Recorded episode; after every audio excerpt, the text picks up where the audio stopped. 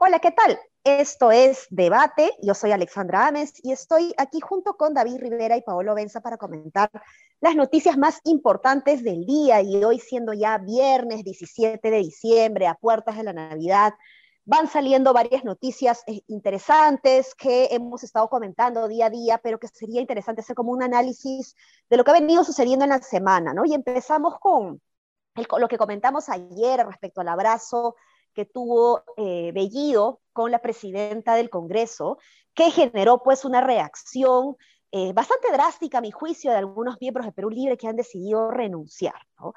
Em, y esto pues eh, abre la posibilidad de la generación de una nueva bancada. hay, hay, preocupación alrededor de la generación de, de, la creación de una nueva bancada en el Congreso. Eh, yo justo hoy día he tuiteado un comentario sobre eso porque personalmente yo creo que en la práctica no va a cambiar mucho que haya más bancadas porque lo que tenemos hoy en un sistema tan precario de, partidos y de insensatez política, lo que tenemos en la práctica son 130 individuos que están ahí eh, para movilizar 130 agendas particulares, ¿no?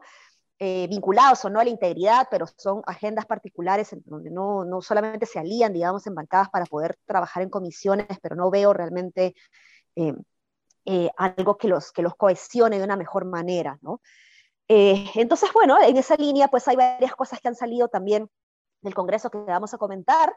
Hay varias cosas también un poco extrañas que han sucedido en el Ejecutivo, como la, reunión, que ha tenido eh, Pedro Castillo el día de ayer en la noche con ex ministros de Economía, eh, ha llamado la atención porque además no se encontraba el ministro actual de Economía, lo cual pues es, me parece una falta de respeto a la investidura del ministro actual, y tampoco la eh, premier, digamos, la primer ministro, pues que debería también estar ahí en una reunión, digamos, tan importante protocolar como reunir a todos los exministros, ¿no? Pero ya lo vamos a comentar.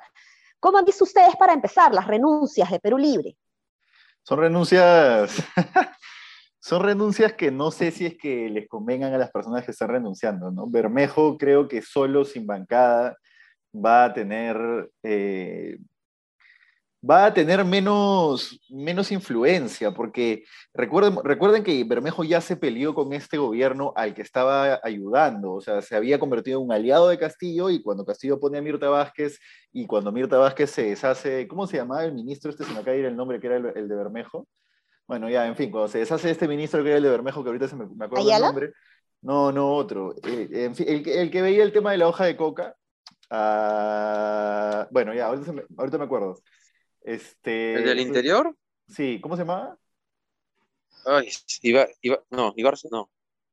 Ya, ya bueno, se me fue también. Ya, bueno, en fin, él, ese Bermejo se pelea con el gobierno y termina votando en contra de la confianza de Mirta Vázquez. Entonces, también tiene la, la relación resquebrajada con el gobierno. Si ahora tiene la relación resquebrajada con su bancada, difícilmente pueda llegar a, tener, a, a, implementar ningún tipo de agenda política en general. Creo yo, creo yo, que si es que no es esto una jugarreta, pues que no siempre se puede esperar esto de, de, de los serranistas y, y, afines. Creo yo que para Bermejo es una mala jugada. Betsy Chávez ya al menos está en el gobierno, entonces sí tiene al menos cierto grado de poder. Y Hamlet Echevarría me parece que es el otro, ¿no? Que es un congresista que entiendo que es de Cajamarca, si mal no recuerdo, perdónenme si me estoy equivocando, ahorita mismo lo voy a googlear. Eh, el, el, la renuncia de Hamlet no, no, no, no, no tengo mucho que comentar, ¿no? Y la, y la reunión con los, con los exministros de Economía, perdón, eh, creo que es una reunión que abona la teoría de que el gobierno quiere hacer una alianza mucho más sensata con el serronismo. Una alianza en la cual tenga espacio, tengan espacio partidos de centro que tienen un manejo de la economía mucho más claro y mucho más inteligente. Creo que este año puede haberle servido no solo a Castillo, sino a los extremistas para entender que una postura radical no va a colar en, la dinámica política, no va a pasar en la dinámica política, que hay demasiada oposición. Y que después de la moción de vacancia y después de todo lo que ha pasado, se reorganicen las fuerzas de tal manera que los radicales se mantengan a sí mismos radicales, pero que entiendan que en la dinámica política tienen que hacer este, este tipo de gestos. Reunirte con Castilla, con Waldo, con, con Segura, etcétera, ¿no? Cualquiera de esos podría ser ministro de Economía tranquilamente si es que finalmente se concreta la salida de Franque como, como parte de esta pugna en la cual quitan a, los, a la gente de Verónica Mendoza del gabinete. Es más, yo creería personalmente, pero es una opinión personalísima, que un ministro como Alonso Segura sería mucho mejor ministro de Economía que Pedro Franque, porque no tiene este componente de me pique el ojo y me hinque el hígado, que probablemente a mí también me pique el ojo y me hinque el hígado, pero a la hora de hacer políticas públicas es mucho mejor que no lo tenga. Eso. Em, lo de Perú Libre es, este, es, digamos, más bien yo creo que muestra lo que, o sea, que la ruptura de Perú Libre más bien muestra que esa posible hipótesis de un cogobierno es lejana incluso para Perú Libre, ¿no? Porque, digamos, más allá del abrazo, que es el gesto de algo que se cierra, lo que le ha fregado a, estos eh, renunciantes es que no se haya terminado de censurar a Alba, considerando que ella les haciendo una contracampaña del gobierno muy fuerte.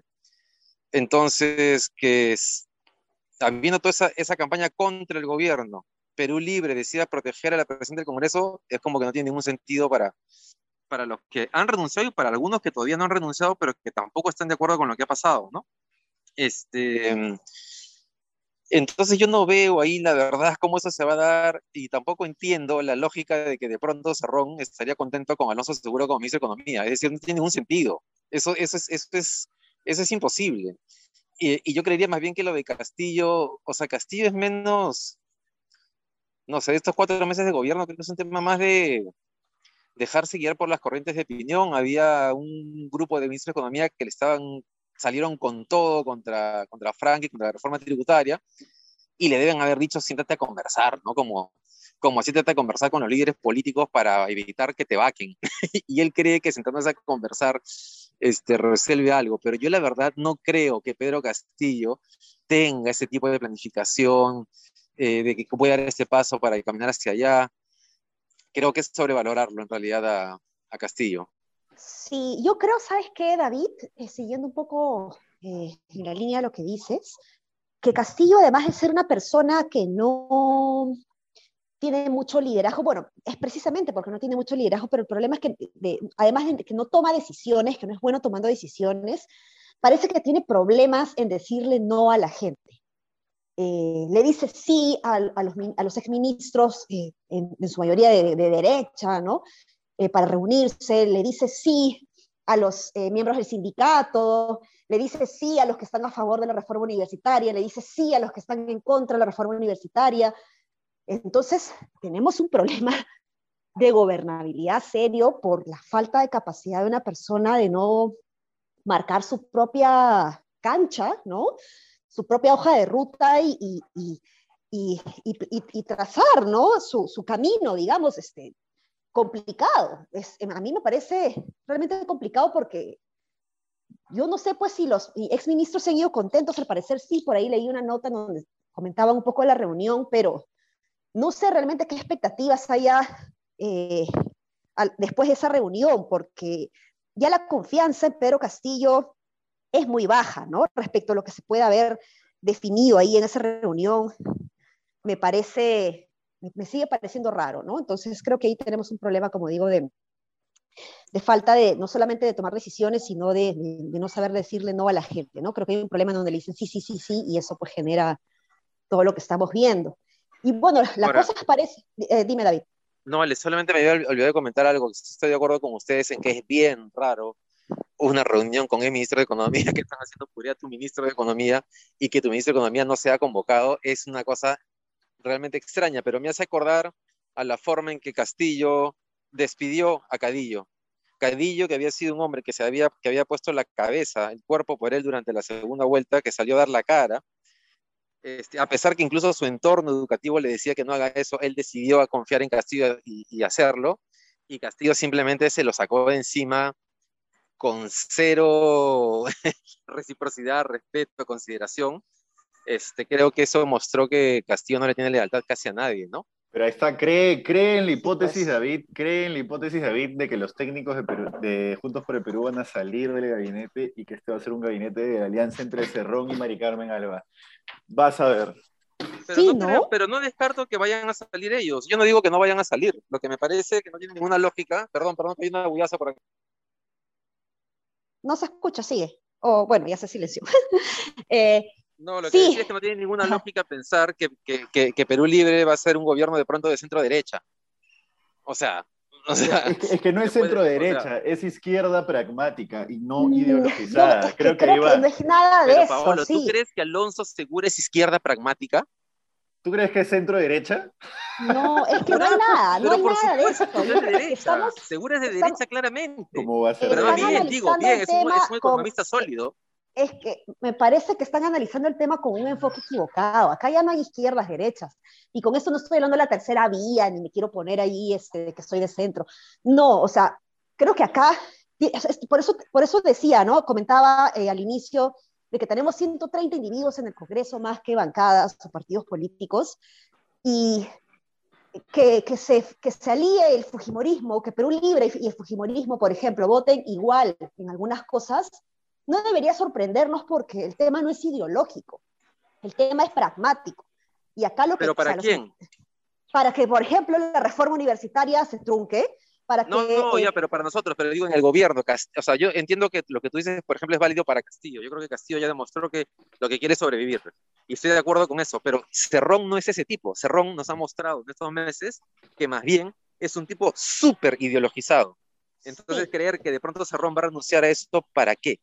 No, Cerrón no, definitivamente Cerrón no. Eh, yo creo que ahí se va a abrir con la nueva eh, bancada justamente que sale de Perú Libre, se va a abrir un frente para apoyar a, Pedro Castillo, ¿no? Algunos congresistas han dicho públicamente que su renuncia no implica eh, la falta de lealtad, ¿no? Que la, lealtad más bien hacia el presidente sigue estando presente, ¿no? Y que la renuncia es más bien por las actitudes dentro de algunos miembros de Perú Libre. Entonces, eh, ahí eh, Pedro Castillo estaría armando su equipo, ¿no? Y eso le abre la posibilidad a Pedro Castillo a que se alíe con una extrema derecha, pero también sigue pendiente Alianza para el Progreso y otros partidos de centro, alguna facción de Acción Popular, entonces Cerrón va quedando solo.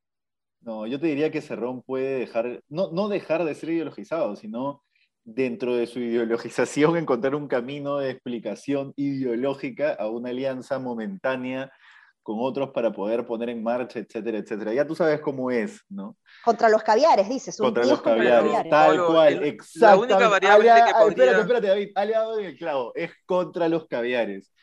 Es contra los caviares, porque Segura no es caviar, Segura es de izquierda, pero no es caviar. Y que tú pienses que Segura no es de izquierda, David, o de centro izquierda, es este. ¿Tú dices que Segura es de centro izquierda? Claro que sí, claro que sí. Pablo, a ver, que pienses que no es muestra clara de que espérame, espérame, espérame, no, no, no, no, no lo que chifa, se ve un chifa. No, no, no, no lo que yo piense, sino tú como periodista llama a economistas que tú respetes y pregúntale de qué corriente ideológica es segura dentro del marco conceptual económico. o sea, no, pues depende aquí. No, pues, o sea, Paolo, por favor, oye. O sea, llama a Diego Macero, vas a ver qué te va a decir, de qué, de qué tendencia ideológica es. Te dirá, en el mejor de los casos, de centro. Nadie te va a decir que es de centro izquierda. Te lo garantizo. Solo tú dices eso. Llámalo y pregúntale. Oye, pero escúchame, más allá de eso, más allá de eso, hay una cosa que no tiene lógica en esta idea de que de pronto los partidos políticos van a querer aliarse con, con Castillo. Y es el tema que ha pasado también hoy día que, que lo iba a comentar, que es el allanamiento de la casa de Bruno Pacheco y de Carolín López, de la Fiscalía, y el pedido de la, eh, eh, la presentación de la denuncia de parte del procurador del Estado ante la fiscal de la Nación para que inicie investigación contra Pedro Castillo. Si el procurador ha hecho eso, es porque tiene más elementos de juicios que lo que nosotros conocemos ahora. Entonces, que, que alguien, o sea, digamos, habría que ser medio suicida para que, para que un partido político quiera aliarse con un gobierno que está casi muerto. Eh, no sé si está casi muerto. Pero Mira, Paolo hace tres semanas decía que, este, o sea, que ya llegaba el momento, ya llegaba el momento, ahora dice que no. pero ¿cómo me inventa declaraciones, David? Bueno, en fin, ya, pasemos, pasemos. Pero sí, mira, pero vayamos a algo práctico, ¿no, David? Si Juntos por el Perú, o en todo caso Verónica Mendoza, ¿no? Quien siempre eh, ponía hashtags, ¿no? Estaremos vigilantes, estaremos vigilantes, que la corrupción, ¿no? Cero tolerancia, ¿no? Mírala a ella, ¿no? Eh, cómo, se ha quedado callada o ha minimizado errores garrafales por parte de Pedro Castillo, ¿no? Con tal de defender, no sé, la posición de sus ministros, no, no lo sé, pero creo que en este juego político eh, ya no importa mucho si Perú Libre está de caída libre. Yo creo que más bien lo de Verónica Mendoza te demuestra por qué no hay que aliarse con el gobierno de Castillo, porque te va a pasar lo mismo que le ha pasado a Mendoza. ¿Para qué vas a hacer es que insisto que Acción Popular no es Verónica Mendoza. Verónica Mendoza, tú eres una persona. Verónica Mendoza es como la nerd del colegio, que tú le puedes decir, ah, tú decías que esto era así, no sé si la nerd, pero la, la cusete, ¿no? Tú decías que esto había que hacerse así, mira cómo eres hipócrita. En cambio, Acción Popular no le vas a poder decir eso, pues. Ya está que quemado. que Carmen Alba no tiene... Carmen Alba se ha reunido con Vox, ha ido a España con dos congresistas, mira, mira, pues, gobierno, solamente para solamente para, para debilitarlos y después decirle, oye Pedrito, vamos a juntarnos mejor para, para gobernar. se ha dado cuenta que no, pues, se ha dado cuenta que, no puede. Pero yo creo que, ahí yo no incluiría a ella, yo no incluiría a ella porque Acción Popular también es otro análisis, ¿no? Es verdad, son facciones. Tiene, exacto, entonces eh, es una parte de Acción Popular, no necesariamente Mari Carmen Alba, ¿no? Pero, pero bueno, estamos con eso, ¿no? Eh, creo que, bueno, ya hemos tocado también el tema de la fiscalía, que es importante, eh, respecto a, al allanamiento de, de Karen López, eso, este, se van a venir cosas duras, ¿no? Fuertes, definitivamente hay que estar eh, atentos a, a, ello y veremos cómo van a reaccionar los diferentes actores políticos en ese escenario. Pero hay un tema que ha estado sonando esta semana y que habíamos estado eh, dejando pasar un poquito percibido. Es un tema más local, un tema eh, metropolitano, y es sobre el puente peatonal que ha construido Jorge Muñoz en la Costa Verde. Este es un puente eh, accesible, ¿no? entre comillas accesible, porque tiene rampas, evita las escaleras, que son complicadas o complejas para personas que tienen em, dificultad para trasladarse, ¿no? mamás con cochecitos de bebés, eh, personas en sillas de ruedas, ciclistas, etc. Sin embargo, este nuevo diseño de, este puente peatonal pues, ha generado gran controversia porque es casi de medio kilómetro de extensión. Entonces es, mamá mía, tremendo diseñazo, digamos, tremenda inversión en cemento, haces caminar al peatón un montón, hay algunos eh, arquitectos, urbanistas que han sacado algunos memes acortando, proponiendo diseños mucho más óptimos, ¿no? Tanto en términos de costo-efectividad, en términos presupuestarios, como en tiempo eh, de uso del puente peatonal por parte de los peatones, ¿no? Entonces, a mí particularmente me parece un error, y el error viene porque Jorge Muñoz no es un peatón. Jorge Muñoz es un ciclista. Exacto. Es un ciclista. Y los ciclistas hoy, y esto me van a odiar seguramente varios, eh, varios podcasters, por favor no lo tomen a mal, sino como una crítica importante para la adecuada gestión de ciudades, los ciclistas han asumido un rol muy protagónico, tan grande, que ha invisibilizado más aún a los peatones, cuando el peatón es la principal, el centro, debería ser el centro de todo diseño de la ciudad, ¿no? Eh, entonces, bueno, ante esto, eh, le preguntan a Jorge Muñoz por qué hizo eso y él como eh, de una respuesta así propia de un troll, me parece, ¿no? Porque dijo, el Papa ha dicho que no hay que construir muros, sino puentes. ¿Cómo ven ustedes este diseño y esta respuesta que ha dado el alcalde metropolitano? Yo me banqueteo, me banqueteo. Mira, Jorge Muñoz no solo no es un peatón, sino un ciclista, sino también un usuario de auto particular. Y esta, esta, este diseño del puente es el claro ejemplo de cómo diseñas para que el usuario de auto particular no tenga ni siquiera que poner medio segundo el piecito en el freno, sino que el peatón, el que va en silla de ruedas y el ciclista tenga que recorrer por lo menos, no me acuerdo, casi un kilómetro para dar toda la vuelta y cruzar a la vía expresa. También es un alcalde que no se da cuenta que la Costa Verde tendría que ser un, un espacio público y no un espacio para correr en paralelo a la pista de los carros. Debería ser un espacio donde puedas intercalar con áreas para hacer deportes, con la misma playa, porque es una playa, no la aprovechamos, etcétera, etcétera, etcétera. No se da cuenta. Y el fondo de todo esto es que Jorge Muñoz nunca tuvo una visión de ciudad. Lima Flores era lo que Muñoz tenía como estrecha visión de ciudad y nunca la cambió. Entonces Muñoz no sabe qué hacer con la ciudad y piensa que haciendo este tipo de obras está haciendo algo por la ciudad. No, Muñoz debería hacer algo por Lima metropolitana, no por el centro de Lima, por Lima metropolitana. Hay mil caminos. Ya hablábamos con Ale en el podcast, en el podcast del miércoles, creo que, que no estaba ahí, hablábamos de cuáles eran más o menos los caminos para poder este, eh, tener una visión de ciudad. Uno, por ejemplo, es quitarle competencias de planificación a las distritales. Eso podría impulsarlo Muñoz tranquilamente. Otro, por ejemplo, es sacar adelante de una maldita vez una red de ciclovías que no sea para pasear. Recién en pandemia se han puesto a hacer ciclovías y sus ciclovías son una desgracia, pero bueno, al menos hay ciclovías, yo soy usuario de bicicleta recurrente, hay ciclovías en zonas céntricas de Miraflores, Barrancos, San Isidro, ahora San Borja, un poco, etcétera, etcétera. Se han puesto ciclovías. No todas son de Muñoz, algunas son de Muñoz, pero la mayoría de ciclovías tiene un circuito, es como un circuito turístico, no te sirven para moverte en viajes, sino para pasear. Eso es otro ejemplo. En fin, hay mil cosas. Transporte público. Si quisiéramos ver a la ciudad como un todo, eh, omitiendo las competencias que tiene, no sé, Protransporte o la, Autoridad Única del Transporte, la ATO, etcétera, omitiendo las competencias que tiene cada, cada autoridad distinta, la municipalidad, etcétera, si quisiéramos ver a, la ciudad como un todo, tendríamos que poner como primera prioridad el transporte público, primera prioridad política, de política pública, etcétera, el transporte público masivo metropolitanos, metros y, pasos elevados de, transporte público. Después, la micromovilidad, este, scooter, bicicleta, y después el auto, porque, y esto no es caviar, porque la gente dice, ah, no, pero tú eres un caviar, porque dices que la bicicleta, no, no, no, no. No hay forma de que una ciudad amplíe pistas hasta que cubran la demanda de autos, porque ya está probado en infinidad de ciudades del mundo que, aumentar la demanda, mejor dicho, aumentar la oferta de pistas para más carros es como engordar y ponerle un huequito más a tu correa. Siempre vas a seguir engordando más. Eso. Así es. Así es. creo que, y yo solamente quiero comentar este, a raíz del último punto de Pablo, que creo que ese es el tema sustantivo, porque cuando Villarán construye esa vía expresa, que la construye para porque le reclamaban la falta de inversión en infraestructura, entonces ella se apura, empuja esta vaina, este, y la hace como una vía rápida. Ahí se comete un gran error, este, porque no había una concepción de, de la Costa Verde como un espacio público. Entonces, en ese sentido, creo que tal vez este, eh, a Muñoz le falta darse cuenta de eso y asumir eso. Recuerdo que hace años cuando estuve en Valparaíso, este, me sorprendió un día que estaba en una playa así, también como la Costa Verde, menos bonita, debo decir. Pero de pronto yo estaba parado para cruzar la pista y los carros pararon todos. Todos pararon y me dejaron pasar. Sí, yo pasé. sí eso pasó. Y después ellos siguieron, pero era no solamente por la educación de ellos, sino porque no estaba concebido, a pesar de ser una gran autopista, como una vía rápida.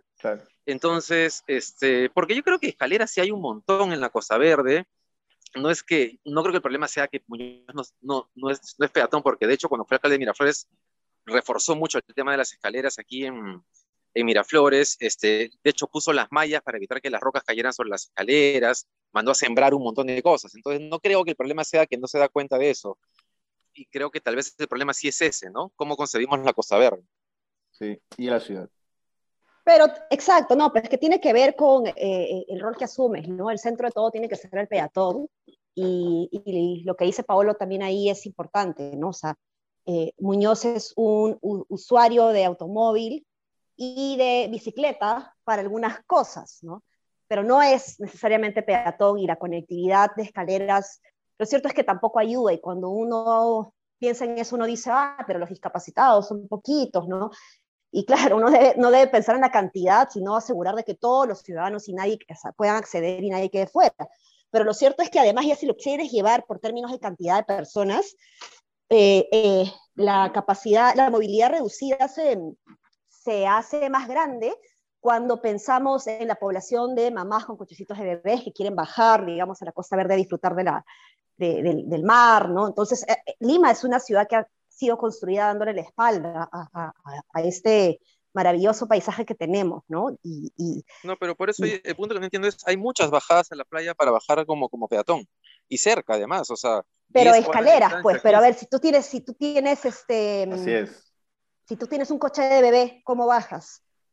Claro, tiene que haber rampas especiales, pero entiendo que justamente este proyecto es para eso, no solamente que es que digamos que la curva es horrible o es una cosa, o sea, como que es, son cinco cuadras. Pero precisamente lo que se critica es que quisiste hacer una rampa, pero hiciste una rampa que te hace caminar un kilómetro en vez de hacer una rampa más cortita, pero que haga que bajes a la, a la, pista de frente y ya no tengas que hacer todo el circuito hasta el otro lado, que es el doble, ¿no?